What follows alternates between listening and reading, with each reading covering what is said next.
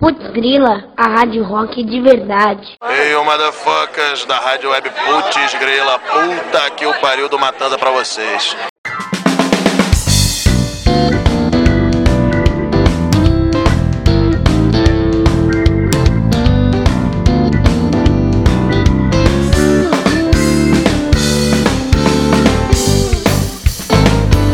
Escute esse som, escute esse som. Ele foi feito pra você e pra mim, ou seja, pra nós dois. É muito bom poder fazer um som que reúna os amigos, emanando muitas energias e tudo de bom. Escute esse som, escute esse som. Ele foi feito pra você e pra mim, ou seja, pra nós dois. A alegria deve estar presente em todos nós. Quando o frio aperta, corra pra debaixo dos lençóis. Não se precipite,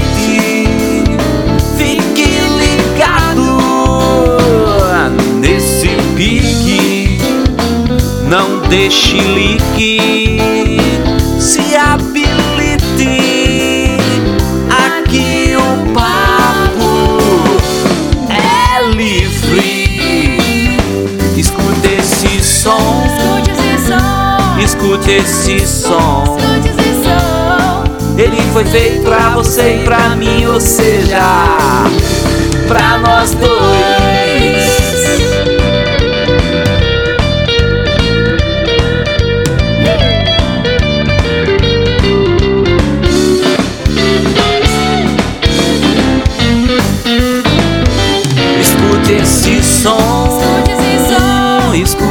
Esse som.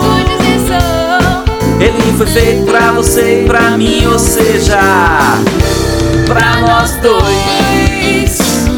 É muito bom poder fazer um som que reúna os amigos, emanando muitas energias e tudo de bom. Escute esse som. Escute esse som. Ele foi feito pra você e pra mim, ou seja, pra nós dois. Não se precipite, fique ligado nesse pique. Não deixe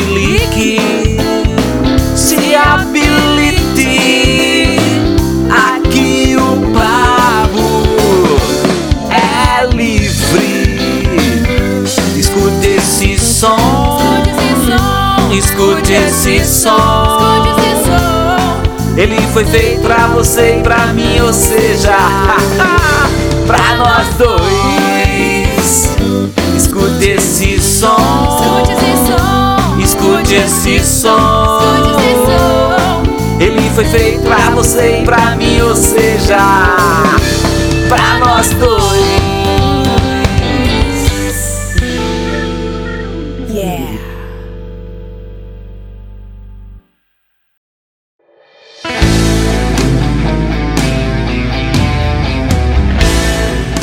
Nesse episódio falaremos sobre o tempo e suas métricas na música. Acredito que o equipamento mais popular do planeta seja o relógio, pois é através dele que podemos monitorar o tempo independente das condições climáticas. A música tem uma relação muito íntima com o tempo, a ponto de serem indissociáveis. Não existe música sem métrica e compasso. Essa percepção e necessidade do controle do tempo vai ficando mais crítica quando aumentamos a quantidade de instrumentos numa execução ao vivo, a tal ponto que se faz necessário a presença de um maestro para coordenar a execução. Já no estúdio, não que seja mais fácil, porém, por ser um ambiente controlado e que admite repetições, A execução de um conjunto de instrumentos pode chegar bem próximo da perfeição, considerando que cada instrumento é tocado em separado. Quando a execução é ao vivo, portanto uníssona, todos juntos, quem marca o tempo é a percussão, enquanto no estúdio se utiliza o metrônomo, que produz pulsos sonoros que orientam o compasso a ser respeitado pelos instrumentistas em cada execução para compor as pistas de gravação. Eu sou PS Carvalho, cantor e compositor da cidade de João Pessoa, na Paraíba. Para me localizar nas principais redes sociais e plataformas de músicas é bastante simples. Basta digitar PS Carvalho. Por enquanto é isso.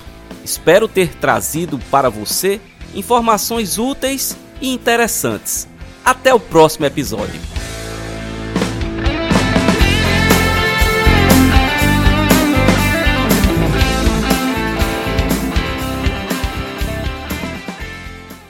Rock and roll. Foda. Agora vai uma recomendação de um dos nossos apoiadores. É o programa Projeto Piloto, produzido, apresentado e editado por Anderson China. Projeto Piloto vai ao ar toda terça-feira às 21 horas na Rádio Putz Grila. Para acompanhar, acessem www.radioputzgrila.com.br. Recomendamos. Yeah. Agora de volta ao programa. Saudações fraternas, audiência Putz Grílica, conforme prometido semana passada. Estamos aí entrevista, com a entrevista com a Pornô Massacre, uma banda demais, demais. Pornô Massacre de São Paulo, né? Punk, glam punk, glam rock, horror punk. Conta com General Sad, Ayatollah Rock and Roll, Black Nail, Lilo Lucifer e El Diabo. Pornô Massacre é uma banda de glam punk fundada no ano de 2008. Possui visual inspirado em filmes B e sonoridade rasgada. Transita entre glam rock, horror punk e jazz cabaré. Originalmente batizada de Pornô Holocausto em referência ao filme de Sexploitation Pornô Holocaust, a banda entrou em uma discussão durante o seu primeiro show devido ao fato do nome fazer referência, né, referência ao nome Holocausto, né, ao massacre, está relacionado ao massacre do povo judeu na Alemanha. Bom, você deve ter visto na aula de história, né? Capaz agora do povo até dizer que isso não aconteceu. Uh, em referência ao Holocausto da Segunda Guerra, o nome então foi alterado para Pornô Massacre, em referência ao filme Pornô da Serra Elétrica. Opa! Massacre da Serra Elétrica. É isso então, né? Estou feliz demais por entrevistar a galera da Pornô Massacre, o Lupe e o Bruno, né? Duas pessoas muito queridas, muito atenciosas e acho que vai ser uma entrevista muito legal. Acho que vai ser uma entrevista. Bom, a gente passou três horas conversando é muita loucura, tomara que vocês entendam o nosso papo. É bem possível, existe a possibilidade disso se tornar a parte 1, né? De, de uma entrevista de duas partes aí, né? Meio óbvio, mas é isso. Mas é isso, vamos então para a entrevista, porque tem muita coisa para falar e a gente tem uma hora só, né? Vamos lá.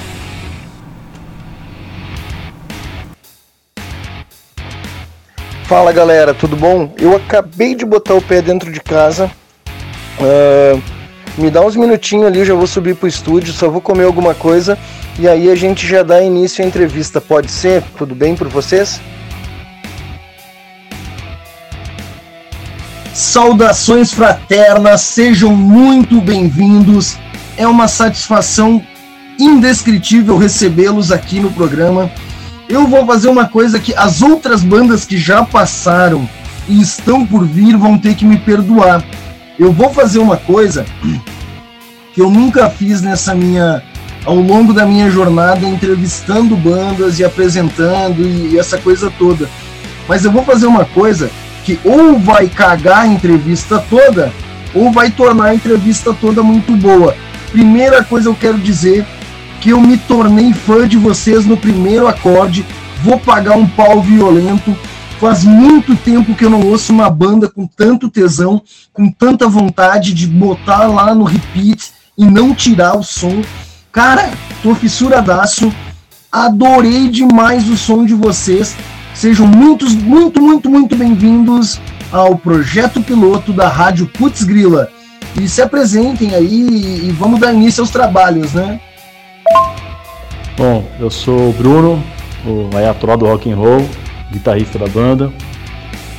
E também aí fundei juntamente com a Lupe aí o Porno.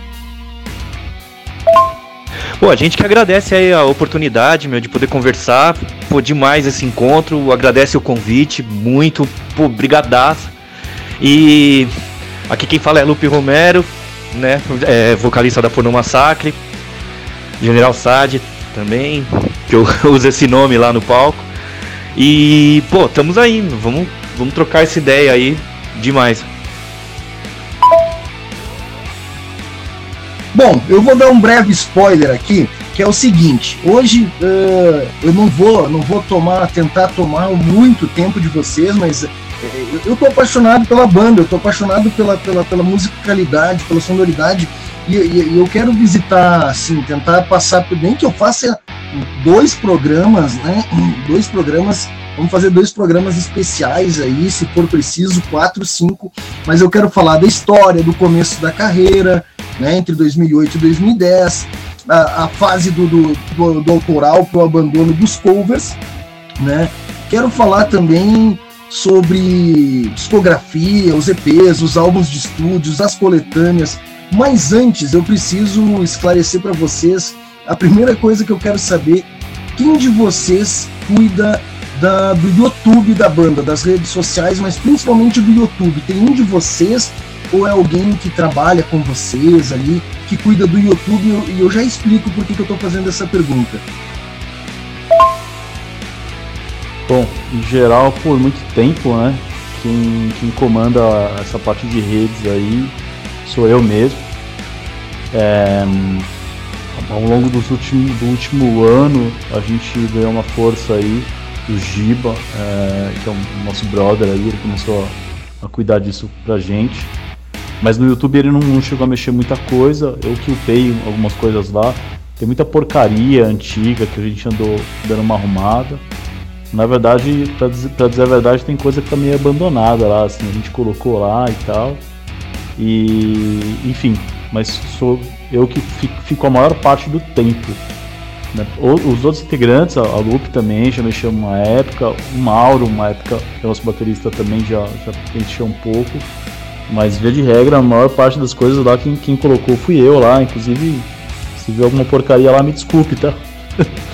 Mas eu que jogo lá, eu que, eu que coloco as coisas lá, a maior parte das coisas lá e comando, tem os números aí, que, né, os incríveis duas pessoas que vêm os vídeos lá, e é isso aí. Não, não, a questão é a seguinte: tem um perfil ensandecido em, deixando comentário em todos os vídeos, em todos os vídeos chamados subdiscos, tá? Esse perfil é do meu selo. E mendigando, eu sou um cara que mendigo, ah, se inscreve no meu canal também, retribuição. Só não me bloqueiem, sou eu, é só isso. Que a pessoa que cuida lá vai ver que vai ter uma notificação de um monte de comentários e é o meu perfil subdiscos, de, né? Então era só para deixar vocês tranquilos que não é nenhum stalker, nenhum perseguidor, né? Mas sou eu lá, então. Era só isso, era só pedir para vocês não me darem um bloco. Porque realmente eu tô quase consegui assistir todos já. Uh, eu parei na, na live mais recente que tem lá. Eu adorei, eu achei muito interessante. Eu terminei de assistir ela hoje. Tem as intervenções onde vocês falam da experiência de vocês da pandemia. Tu fala também da máscara e do microfone que tu colocou dentro da máscara, né? E a gente pode dar uma invertida de pauta, pode falar nisso agora ou pode falar nisso depois também, não tem problema. Então só não me bloqueia, Bruno. Só isso que eu te peço. Sou eu lá enchendo o saco. Ah, então, tem mais a ver com o Bruno, né? É, assim, é, organizar o YouTube, organizar as redes sociais, teve, já passou por várias pessoas da banda e a gente já teve até um controle meio também aberto em que, em que todo mundo postava antes. Mas eu acho que o Bruno tem uma cara mais disciplinada na banda. Esse, eu, essa, isso é muito importante, porque assim, a banda não adianta ser totalmente criativa e, e não, não ter uma, uma certa regularidade, uma disciplina, assim. E ele, como é um cara mega metódico, né? O Ayatollah do Rock and Roll que tá conversando aqui com a gente hoje. Ele que meio que tomou, foi naturalmente pegando para ele essa coisa de organizar agenda, sabe? Marcar ensaio e fazer o contato com todo mundo, falando: Meu, vocês estão disponíveis, ó, tem dia tal, se vira, chega aí, vamos tocar. Então cai mais isso pro lado dele. Hoje em dia tem o Gilberto também, que ele é guitarrista da Early Morning Sky, né? E ele tá meio que como esse quinto elemento da banda e tá ajudando a gente bastante, colocando também fazendo as postagens de rede social, subindo o material, organizando a forma como vai, vai sair alguma coisa. Por exemplo, vai lançar o single, como é que isso daí vai estar tá disponível e tudo. Então o YouTube tá mais na mão do Bruno. Fa fazer os vídeos aí já é mais uh, disperso, fica muito entre eu e ele. Por exemplo, eu, eu fiz muitos vídeos que eu considerava como web vídeos. Eu catava é, filmes assim meio obscuro, filme B, filme trechão assim mesmo, né? E fazia uma picotagem no filme, uma reedição ali e tacava a nossa música por baixo porque demorou muito pra gente ter um videoclipe oficial, né? Então, produzir os vídeos eu também faço muito também. É, o Bruno fez um pouco, a gente até dividiu o, o clipe, o único oficial, a gente dividiu um pouco a parte da edição também, né? Então aí já divide, mas subir o material aí tem tudo a ver com ele só. Mas tá muito legal o que tem lá. Tá muito bacana, assim, tá muito orgânico, né? Tá com uma produção muito legal. Aquele filme do. do, do, do é, é, acho que é Jack, é, do Fred, que tem que eles estão na escola e que andando num Fuca e aí mata o sangue, a faca. Eu achei maravilhoso, eu curti, assim, tá cult, tá gore, tá, tá massa, tá muito bacana o material lá. Então, parabéns, eu tô fissurado eu tô curtindo todos os vídeos, tô assistindo todos, tô dando like e, cara, já ativei sininho. Quando tiver novidade, tô ali vou ajudar a divulgar. Dê uma olhada aqui agora nos comentários, galera, que eu vi que tem um monte. Deu pra ver como é que cuido bem do negócio, né? Mas ultimamente tá meio complicado. É...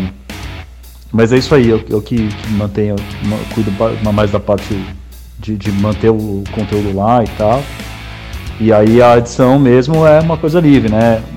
O Luke faz várias coisas, inclusive uh, tudo isso, né, de mais legal que tem sido feito, acho que esses, a gente tem uns, uns micro vídeos aí que ela fez bastante. Eu também fiz alguma coisa e tal.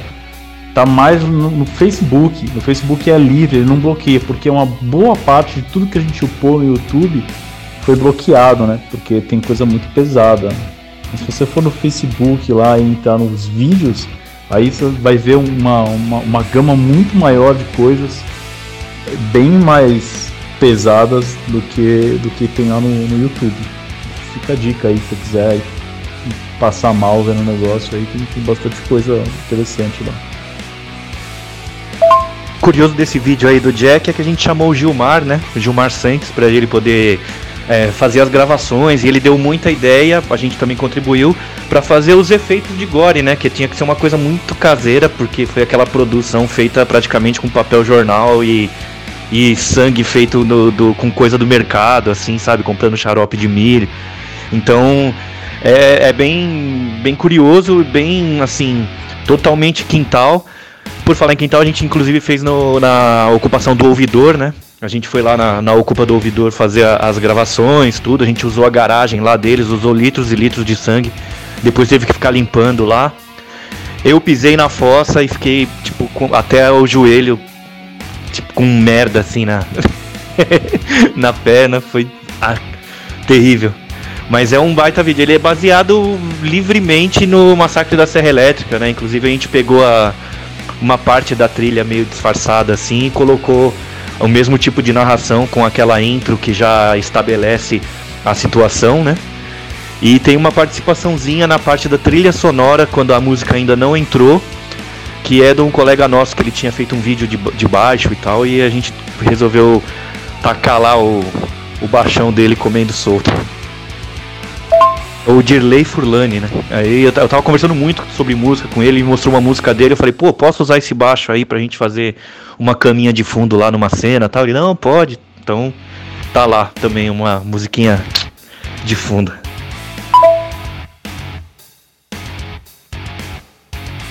Não, tá de parabéns. Eu, eu, eu gostei muito do conteúdo que tá lá e recomendo para você que esteja ouvindo este programa, né? Você, ouvinte da Putz Grila ou não, que caiu aqui por acaso, ou você que é fã da, da porno, porno Massacre e, e veio aqui ouvir uma entrevista, depois que acabar o programa, né? Tem uma hora de playlist de punk rock, né? Curadoria de Moá.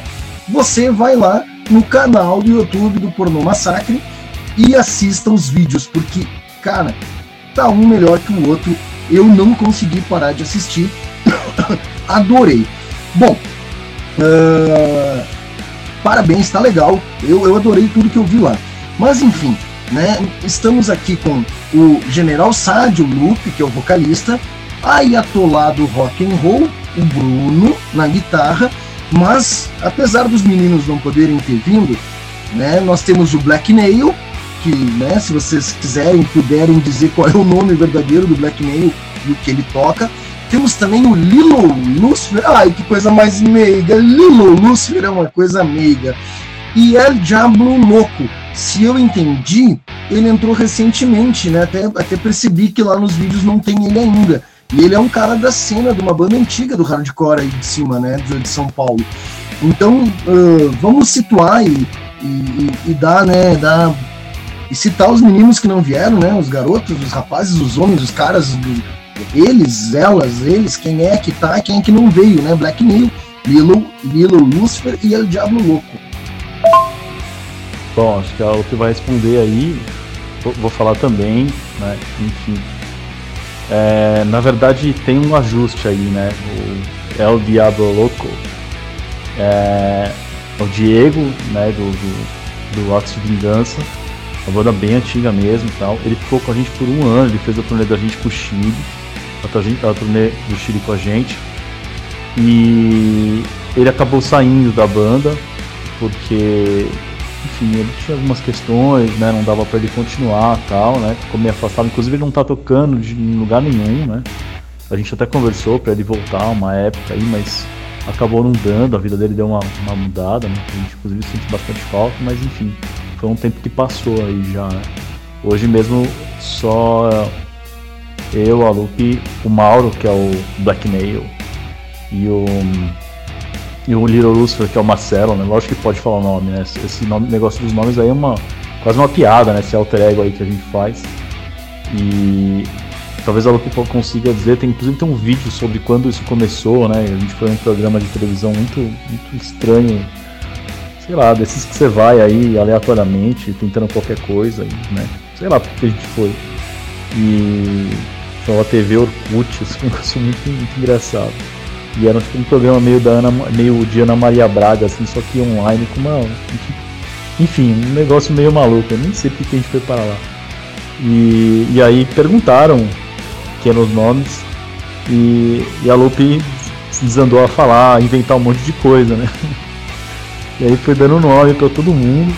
Na, na, época o baixista nosso era o Paulo. É... E aí ficou isso aí, a gente acabou assumindo isso depois tem até no, no, YouTube, é meio engraçado de ver. Não tá no nosso canal, eu acho, mas dá pra encontrar. É uma entrevista enorme, assim, a gente toca uns covers e tal. Era, era outra ideia, mas surgiu daí, né? Então pode falar o nome sim, tranquilo, não tem problema nenhum.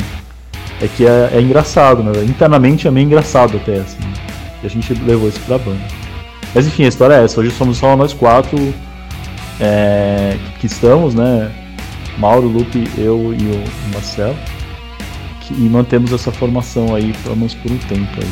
Quem sabe se o Diego volte um dia, mas acredito que não. Acredito que não. É, o Black Nail é o Mauro, né? Mauro Terra. Ele é o nosso batera lá, o batera da banda. Ele tá há muito tempo. Ele não é o batera original, mas ele entrou muito no começo, porque o batera original durou muito pouco e ainda tava na época do, dos covers e tal. E a gente fez alguns shows com ele, não tava dando mais porque o cara tava envolvido com o trabalho. Tava assim, a empresa tava exigindo muito do cara, ele tava tendo que viajar para fazer trampo fora, assim, a gente começou a perder muito show, uns shows importantes até que a gente ia ganhar uns cachês legais, né? Na época a gente ainda fazia cover. A gente teve uma conversa, inclusive, na, na casa dele para falar, meu, querer estar numa banda não necessariamente é poder estar numa banda, né? Então, pô, valeu pelo tudo que você fez, mas não vai. E aí logo em seguida o, o Mauro já entrou, ele era amigo do Bruno antes já, eles tinham estudado juntos na mesma escola tal. Então meio que nasceu esse convite aí por parte do Bruno, ele chegou o nosso Black Nail, né? E aí tem o Marcelo, que é o, o, nosso baixista, né? Que é o Little Lucifer. Ele tá querendo trocar esse nome, é, é incrível, porque assim, é tudo aberto, você escolhe o seu próprio nome para poder entrar na banda, né? Então ele não tava mais querendo ser o Little Lucifer, mas aí eu tava, até, tava ele até sugerindo uns nomes assim, e a gente, meu, faça o que você bem entender, sabe? E ele é o Marcelo que entrou também como baixista. Também não é o baixista original, na verdade ele é o terceiro baixista, né? O primeiro, incrivelmente, assim, não tinha ainda essa história de ter os nomes e tudo, porque é, também era da época do cover e ele saiu muito rápido da banda ainda. A gente chegou até às vezes a ensaiar um pouco na casa dele, mas ele acabou não ficando. Depois veio o Dirty Fingers, que era o Paulo, ficou por um bom tempo na banda, ficou uns bons anos, pegou a parte do cover, pegou a parte dos próprios, o primeiro álbum inclusive é gravado com ele. E aí depois veio já o Marcelinho Little, Little Lucifer que tá com a gente aí até agora e sensacional. E temos também Diablo, El Diablo Louco, que na verdade ele já entrou, mas já saiu também. Ele entrou na época da turnê pelo Chile, que a gente chegou a fazer. Ficou esse tempo, deu um baita apoio na banda. Ele era da Atos de Vingança já, né? Então traz toda uma carga de peso, assim, o fato dele ser dessa banda, porque a banda dele era bem mais grind, assim, sabe? Então deu uma, uma cara mais de, de grind, a metal, assim, uma coisa muito mais. É, deu um peso, assim. Fora que ficar com duas guitarras, o negócio deu um brrr, né? Uma engordada no som, assim, que a gente não, não tinha visto até então. Aí ele ficou. Ele ficou por uns dois anos, assim. O que acontece é que ele tá.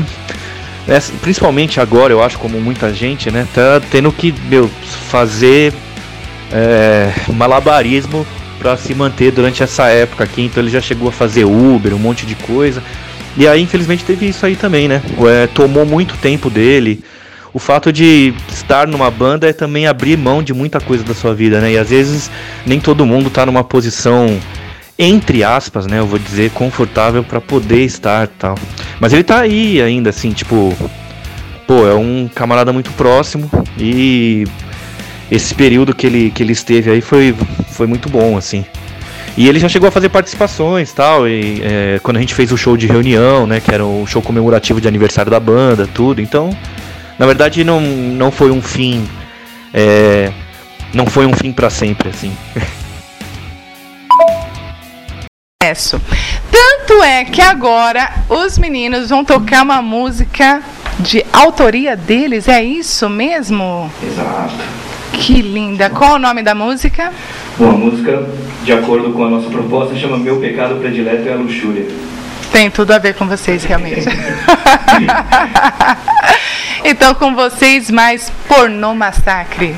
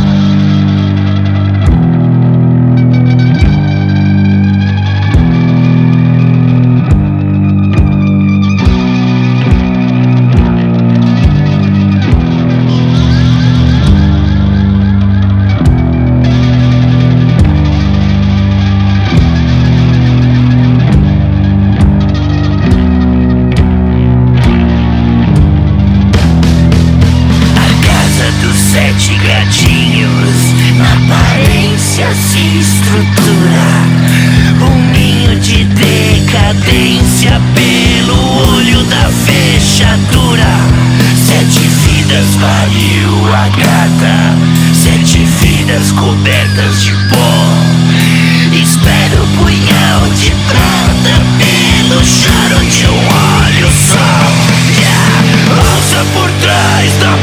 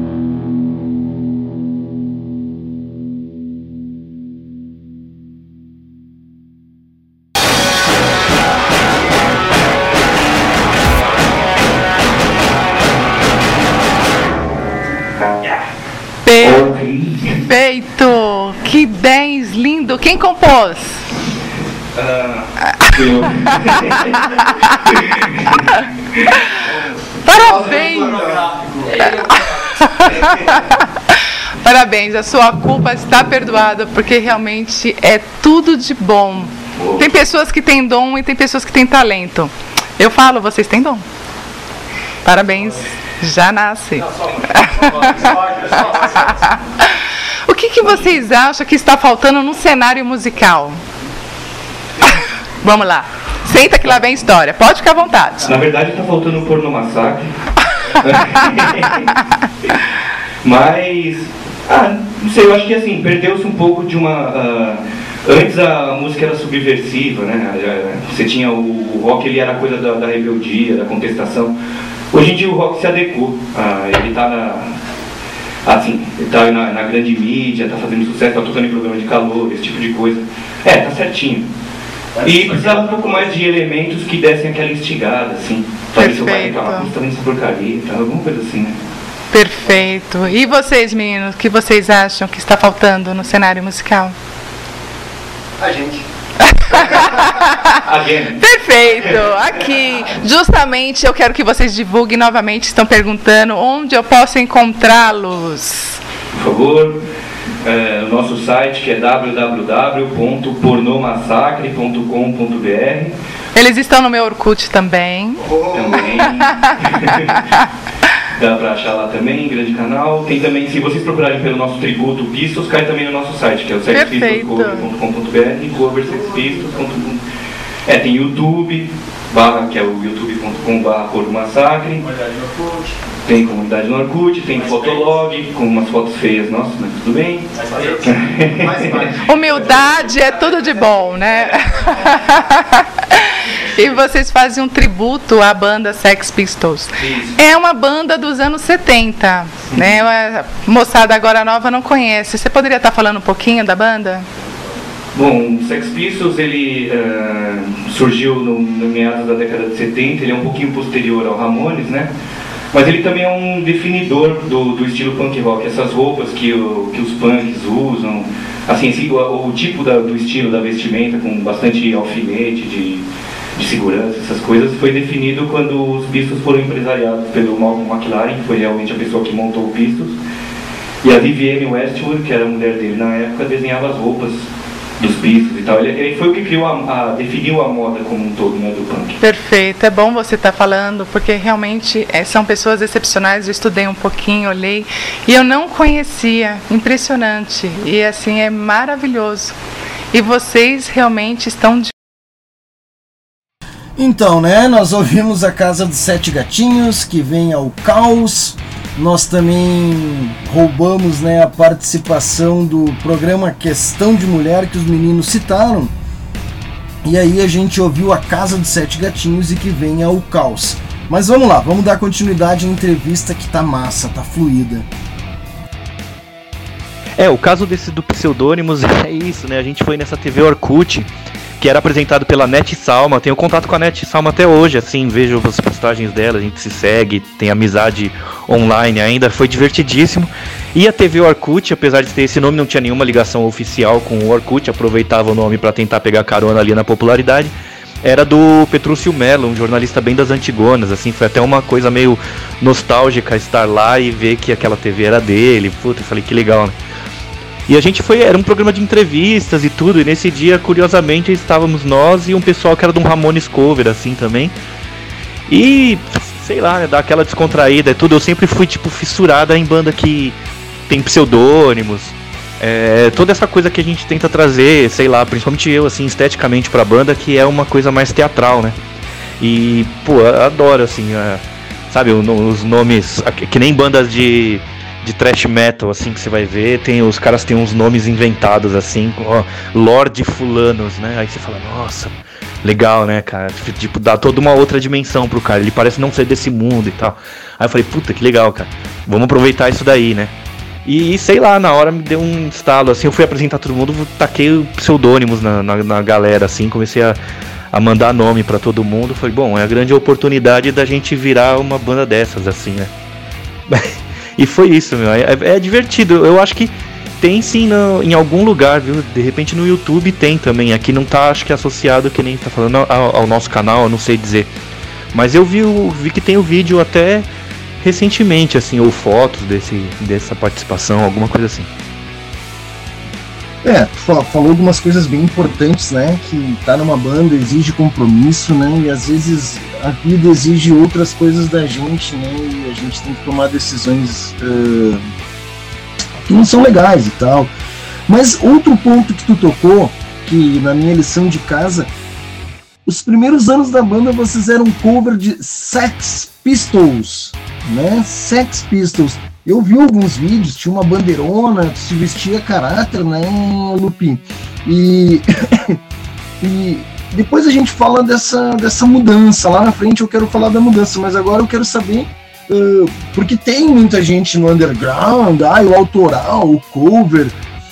Cara, eu acho que. que uh, fala pra gente dessa experiência de, de, do cover, assim, e especificamente uh, todos amavam Sex Pistols? Como é que é? Por que Sex Pistols também, né? Essa é polêmica, hein? Sex Pistols. Bom, na verdade, hoje em dia, né, muitos, especialmente o, o, o John Lindo lá dos Sex Pistols é um otário, né? Só deixar claro isso aí que a gente tem muita essa noção. É pro Trump e tal, porque é um negócio esquisito. Mas enfim, é, a gente foi cover sim mesmo e a gente nunca escondeu isso no começo. A gente transitou bem nesse, nesse meio aí de, de, cover, né? E tem um negócio no underground, né, uma birra do tipo assim, ai que ridículo e tal. Eu acho que não é bem por aí. Primeiramente, os públicos são bem diferentes. Né? Não existe esse negócio de roubar o público. A pessoa que vai lá no cover, certamente ele não vai no show underground. Né? Seria bom, porque tem bastante gente. Mas é uma outra linha de raciocínio, entendeu? É, a gente começou a fazer o cover, sei lá porquê, eu acho que foi, foi o primo da Lupe que disse, pô, vocês fazer um cover de Sex Pistols e tal. E a gente gostava, eu, eu gosto, né? Eu gosto do som, né? Os caras são do bosta, mas eu acho legal o som, o som bacana, punk.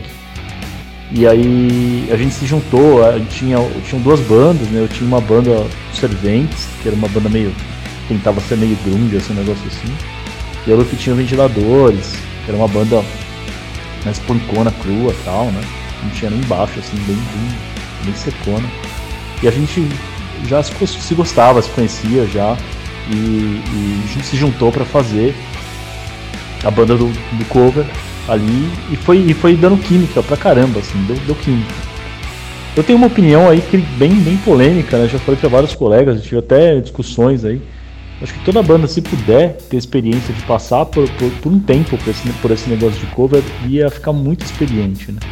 Eu, particularmente, aprendi muito nessa época, né?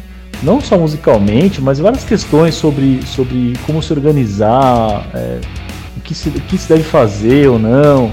Né? Não que o resto não seja importante da criatividade nem nada, não estou dizendo isso. Né? Mas negociar, é, perdeu o pudor de falar sobre grana, isso foi importante para mim. Eu essencialmente eu negociava praticamente tudo do, do, do, Sex Pistols cover. E a gente tinha cachê, a gente cobrava o cachê, não ia tocar sem, sem, sem ganhar e tal, tinha tudo isso.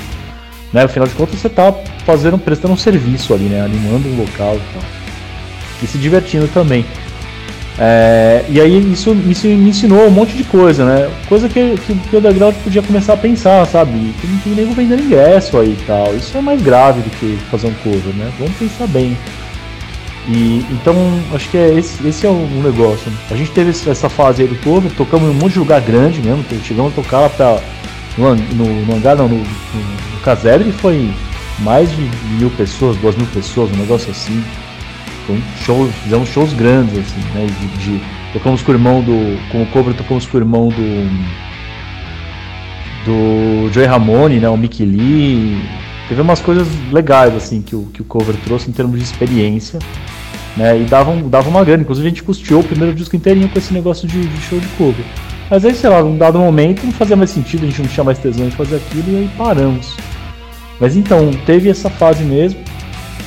E foi isso, assim, que tá, a gente não tirou da internet, é por aí mesmo. A gente tinha lá, acho que eu até tenho a camiseta ainda que eu fazia, tal, sei tocar todas as músicas lá do, do Nevermind the Bollocks. Inclusive foi um cover providencial, né? Só tem um disco a banda, então é fácil, né?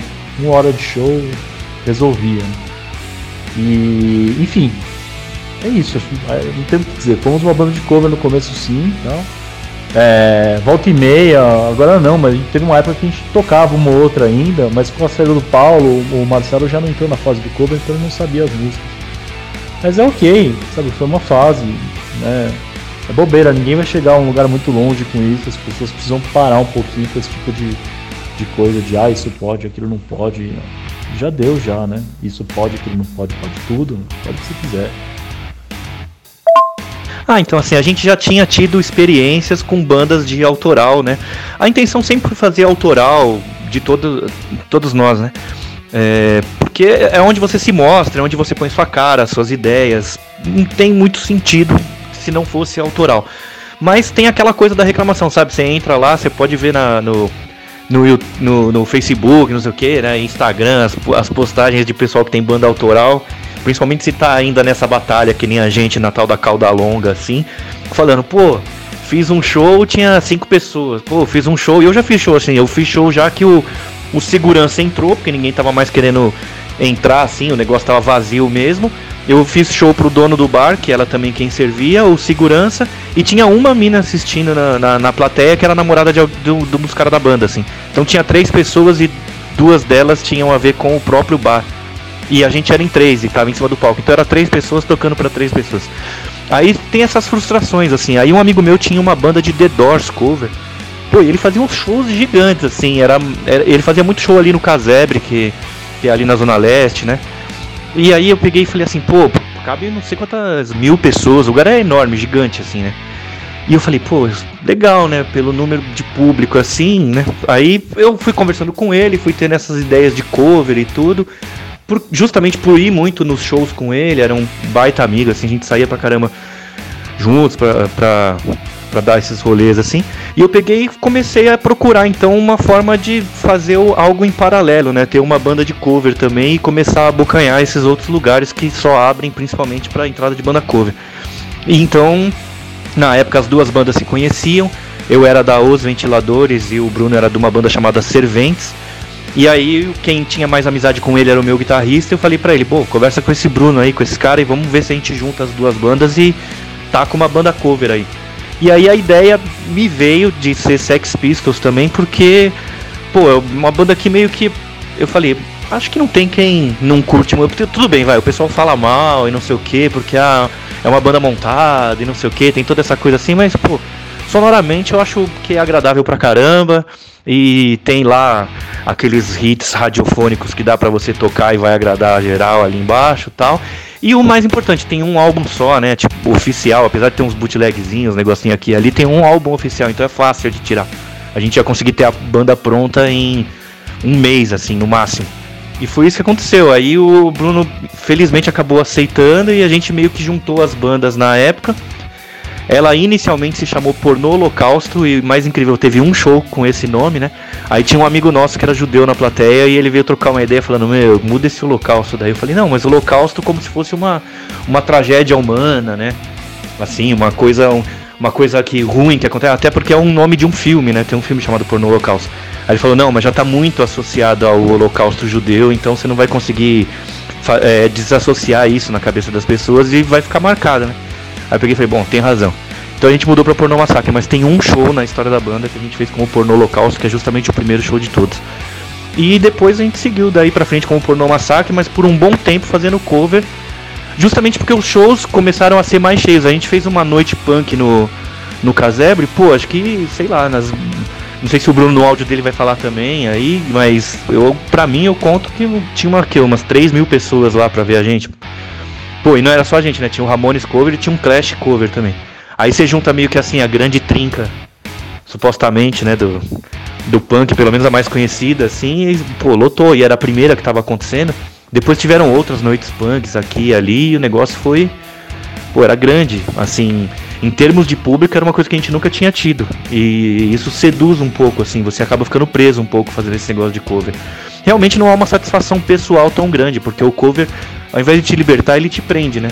Você tem que fazer exatamente o que uma outra pessoa já fez, porque aquele fã tá esperando que você emule aquela, aquela vivência que ele teria vendo o show da banda original, né? Então, ele tem uma satisfação temporária por causa do número das pessoas, mas não é, ela não chega a completamente te, te preencher assim é, artisticamente se você tem intenções artísticas, né? E aí naturalmente o, o, caminho era continuar no, no autoral. Não, lembrando que eu acho legal, eu gosto do, do, do, do Sex Pistols e eu não costumo misturar uh, pessoas e a música que as pessoas fazem, porque às vezes tem muita gente babaca que faz música boa e tem muita gente, gente fina que faz música bosta. Então, então a gente tem que saber separar. Então tá tudo certo. É questão de história mesmo da banda, sem nenhum tipo de julgamento.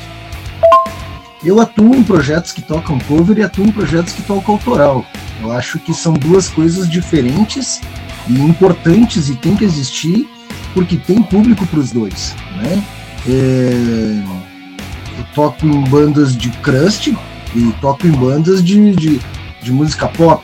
Eu, eu como músico, uh, posso tocar em orquestra e tocar gore. Então isso, cara, esse negócio de, de ficar separando as coisas, se alguém quer tocar só uma coisa, muito bem, toque só uma coisa. Mas a gente pode tocar o que quiser, quantas coisas nós quisermos. e eu tô para dizer que o cover faz mais grana. Uh, é mais fácil tu vender um show de cover ou de tributo, ou que a tua banda toque vários, um repertório diversificado de cover na noite nos bares, do que o autoral, cara. Porque o autoral no, no underground ele é uma banda tocando para outra e são raras exceções bandas que têm um destaque um público que lote os picos, né? Picos pequenos, tu bota lá 30, 40, 100, 250 pessoas. Então, cara, nem todo mundo, né? Então, assim, uh, tem que parar de, de, de né, dessa coisa de julgar, ai, cover é coisa de coveiro, não, meu. Cover é coisa de músico que sabe tocar, né? Agora, uh, interessante que, que em algum momento houve a disruptura, né? Vocês já responderam ali algumas coisas que eu ia perguntar, né? Mas com o, o tributo aos Sex Pistols, vocês chegaram a, a, custear as primeiras gravações do autoral, né? Vocês, vocês mantiveram em paralelo. E eu acho que, que o Lupe, o General Sade, até teve num programa de TV lá, que é pra quem ganha grana, fica aparecendo os negócios na tela lá, falou né, sobre o Sex Pistols cover e, e deu o telefone, o contato da banda. Então, assim, foi importante na carreira de vocês e gerou renda para vocês, né, cara? E isso é importante na trajetória.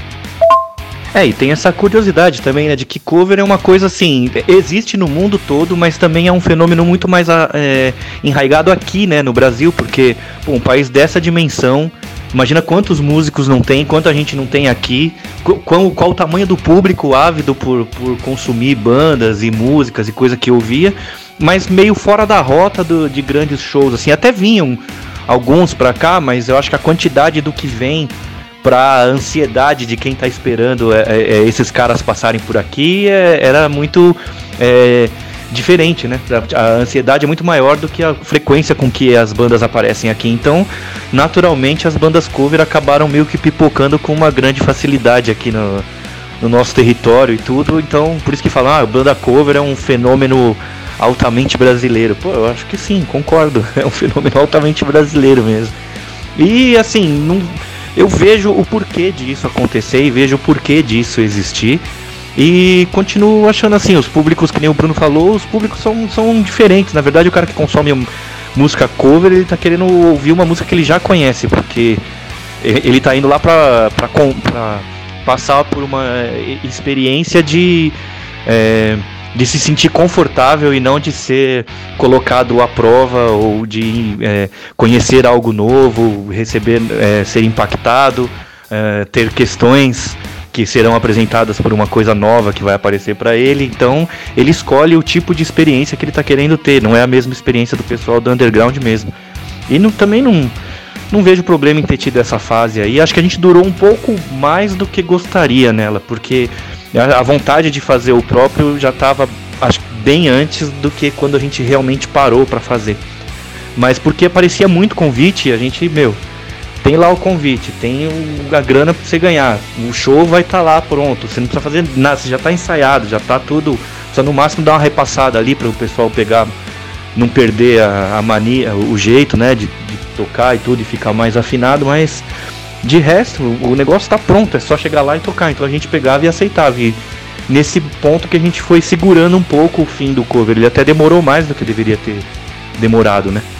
Mas é tranquilo, também acho que a pessoa como músico tem que sobreviver, né? Então ele acaba fazendo o que aparece ali para ele, vai fazer o que, né? Se ele encarar como um trabalho, é um trabalho. Então tá bom, tá ótimo. Vai lá, faça o cover então, né? Galera, o papo tá sensacional. Passou uma hora praticamente. A gente nem viu. Olha, vou ter que encerrar a entrevista. Não dá, não vou poder. Vamos ter que terminar aqui. Mas calma, calma. Eu disse no começo. A gente faz uma segunda parte sem problema algum. Vou deixando aqui as minhas despedidas. Galera, não precisa se despedir ainda, porque vocês vão estar comigo no próximo programa sem problema algum. Vamos terminar esse bloco com O Que Me Consome e Mr. Hyde. Duas músicas do Pornô Massacre que você encontra no disco que vem é o Caos. Tá lá nas plataformas digitais. Fique à vontade pra, a, para ouvir, né? Que vem é o Caos. Uh, é isso, não maltratem os animais, não façam bullying com os amiguinhos. Terça-feira que vem estamos de volta aqui com a galera do Pornô Massacre, dando continuidade à entrevista e espero que também com a sua presença, né? Até a próxima! Até quinta que vem, Namastê! Fiquem agora com a playlist. Uh, fiquem agora com a playlist punk rock de verdade, produzida por mim aqui na Putz Grila. Até mais!